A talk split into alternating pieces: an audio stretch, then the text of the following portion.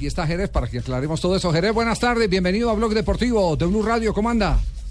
Muy buenas tardes, muy bien, un gusto poder estar con ustedes en esta tarde. Bueno, la primera pregunta que hacemos es, eh, eh, porque como eh, los románticos empezaron a, a Sí, creer, qué pena, aquí hay muchos romántico. románticos Yo soy en este romántico programa. también. Empezaron, empezaron a creer que eh, habían acordado usted y Torres eh, eh, la ejecución de esa manera eh, para que no se cometiera la injusticia de una pena máxima que no, no existió. Eh, descartamos que hubo arreglo entre ustedes dos, ¿cierto? Totalmente, sí, no, nunca existió arreglo, incluso pues hoy en redes sociales lo salió a, a decir Rodríguez Torres. Sí, sí, sí, lo ha manifestado Torres, eh, Sí. eh, que no se puede vanagloriar de, de algo que, que él no hizo. que obró la obra divina, Sí, que sí. fue una La justicia Sí, divina. que fue- justicia divina. que fue la Que justicia fue la divina. Exactamente. Lo otro, usted, usted tuvo el afán en algún momento la intención de protestar recostándose al palo.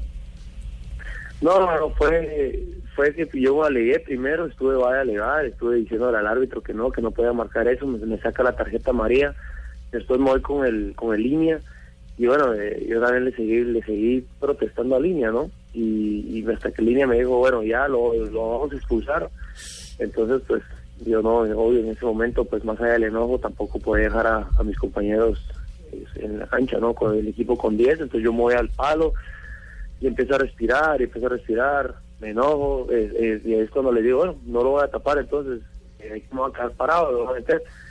Y ahí, ahí me quedé un buen rato, luego me fui para el otro palo, eh, pero bueno, entonces uno también se le van bajando un poco las revoluciones y bueno, ya después me voy para el medio del, del, del, del arco para, para cuando van a patear. ¿Le había, ¿Le había sucedido Jerez algo, algo similar? Es decir, ¿en su carrera había intentado protestar una, una acción eh, similar a la de ayer? Eh, no, la verdad que no. Yo esto, que o sea, como pasó ayer, pues lo vi, lo vi que una vez lo hizo, lo hizo un arquero de Peñarol, eh, jugando contra Olimpia, una cuadrangular amistosa de Peñarol de Uruguay. Y me llamó la atención, ¿no? Porque parecía como que le habían pitado ya varios penales que no estaban de acuerdo el arquero Peñarol y, y bueno, se, se hizo así en el Estadio Centenario. Y pues me parece que a veces, eh, no sé, hay que, hay que hacer algo porque hay ciertos momentos en que la injusticia, pues, Sí. es muy grande, ¿no? Y sobre todo para un equipo que, que, bueno, todos nosotros todos nos ha costado. Sabemos que la cancha, la, la camisa que nosotros tenemos es la que menos pesa de todas las camisas del fútbol colombiano que en este momento están jugando a las finales, ¿no? No, sí, sí, es normal, es normal, porque a mí también me pasa muy seguido que me ¿Qué le quedo recostado seguido? contra Sí, el palo. no. ¿Se queda recostado contra el palo, Me sí? quedo recostado contra el palo. Oiga, una, una, una, una, pregunta eh, aquí dándole vuelo a la imaginación, Rafael. ¿El, el arquero puede, en una actitud eh, de protesta, en una posición de protesta, darle la espalda al ejecutor? No, no puede, no puede. Eh, eso es falta de juego limpio y así ¿Es el árbitro. respeto al árbitro? No, un irrespeto no al árbitro, ¿Al deporte, Al sí, espectáculo. al contrincante. Eso no se hace. Porque, porque si no, entonces cualquiera, eh, eh, bueno, en este caso, digamos que Jerez tiene, tiene toda la razón, no hubo pena máxima. Pero ¿qué tal cualquier guardameta o cualquier jugador que quiera protestar que no le parezca que sea pena máxima, Rafa, haga lo mismo? lo habiendo, hacía- habiendo pena máxima. Habiendo pena máxima, habiendo pena claro. máxima, Pero claro. sí. lo hizo muchas veces Munuti también en el Caldas, Javier. Recuerde que era el arquero que le daba la espalda a los cobros. Sí, pero reglamentariamente no, no, ya pero, él lo hacía, pero él lo hacía de show. eh, lo show hacía mientras el, el, el, eh, el, eh, atacante se impulsaba y después, y para engañar y al- después al giraba. Era para desconcentrar Pero al tampoco lo puede hacer. Ahora Sí. ya el reglamento lo prohíbe. Es lo mismo que el pateador. Si Sí. el pateador se hace de espaldas y en el momento de la ejecución del cobro tampoco lo puede permitir el árbitro. Es diferente que el arranque de frente y que por cuestiones de su pateada tenga ensayado que da la vuelta o- y se va de espaldas y la- le pega de taco. Eso es otra cosa totalmente No, sí distinta. es Jerez, Jerez, quedamos jodidos. no, no tenemos cómo protestar. Ri- Ricardo, ¿y usted qué le dijo a Andrés Rojas en ese momento? ¿A quién? Al árbitro. Al árbitro. Al árbitro, no, lo primero cuando yo salgo le digo, no pueden marcar eso, es imposible. Eh, en el primer tiempo no marcas la de Arzuaga empezando el partido antes que ellos el tampoco primer fue gol. Jerez. Sí, por eso, pero si vamos a aplicar en lo que la, la rigidez que con la que el árbitro está pitando penales, fueron más penales los que nos hacen a nosotros que lo que pitó el ayer. Entonces, eso es lo que yo le digo a él. Sí, y Y él me, no, dice, no, no me dice nada, simplemente viene, saca la tarjeta amarilla, y ya, o sea, y después voy con el línea y le digo, nos, nos van a pitar esto, le digo, eso no es posible.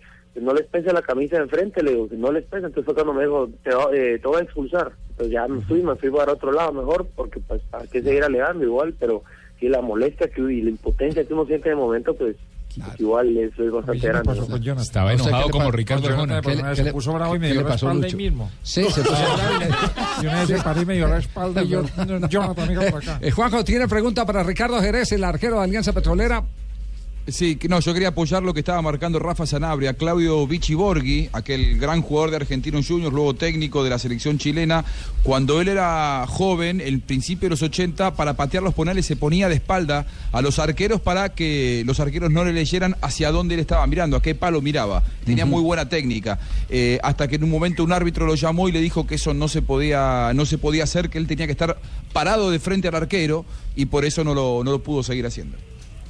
Entonces queda, queda también. Sí, queda eh, claro, queda la claro que es reafirmación así. reglamentaria. Pero, pero ¿sabe qué sorprendió Sí, Javier? La ¿qué manera sorprendió? como se, se tranquiliza Jerez, porque estaba descompuesto en, en las primeras imágenes y en cuestión de dos minutos se concentra para tapar el penal. Pues eh, le tocaba Seguimos o no, Ricardo. Le tocaba o no. Sí, claro, no, incluso, incluso mis compañeros, hay momentos en que un compañero Carrascal me dice, dale, dale, dale, lo tenemos que tapar porque no puedo recibir otro gol. Y pues ahí es cuando uno ya también analiza, analiza ¿no? Todavía queda un partido de vuelta, un 3-0, pues hubiera sido catastrófico. Igual capaz que no, no lo hubiera atajado y hoy estuviéramos hablando de un resultado 3-0, ¿no?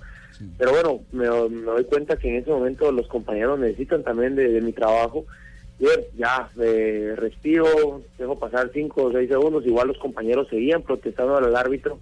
Entonces eso me sirvió a mí también para tranquilizarme. Y bueno, eh, después ya recapacito y, hago lo que había planeado durante la semana porque yo ya había visto cómo Daniel Torres había cobrado, porque contra Millonarios, contra Junior, pateó exactamente el mismo penal que pateó ayer y bueno, simplemente en ese momento Iconi se jugó a un lado y en ese momento contra Junior Viera se jugó hacia su hacia su izquierda y alcanzó a tocar por el pie, pero fue exactamente al mismo lado donde me pasó el penal. El poder de la información, de estudiar. Totalmente. El Es un poder de profesional estudiar. tremendo. Sí, Y yo que pensé, es yo que, pensé que Daniel era, era de la cuerda vía y no, todo lo tiras para el centro. No, Oiga, eh, en el lío en que nos eh, metió el asistente por no estar vigilante. Y si había alguna cuota inicial de juego limpio, el eh, infraccionado, no.